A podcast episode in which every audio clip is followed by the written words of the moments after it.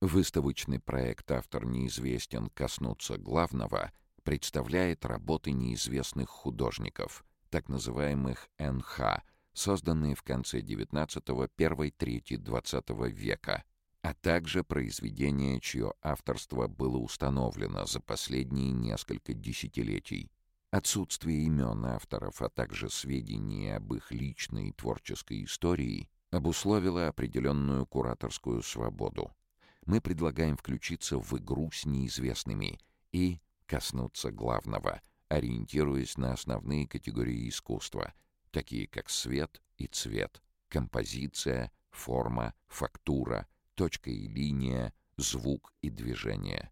В соответствии с этими основными визуальными категориями сформирована структура экспозиции, главы нашей выставочной истории.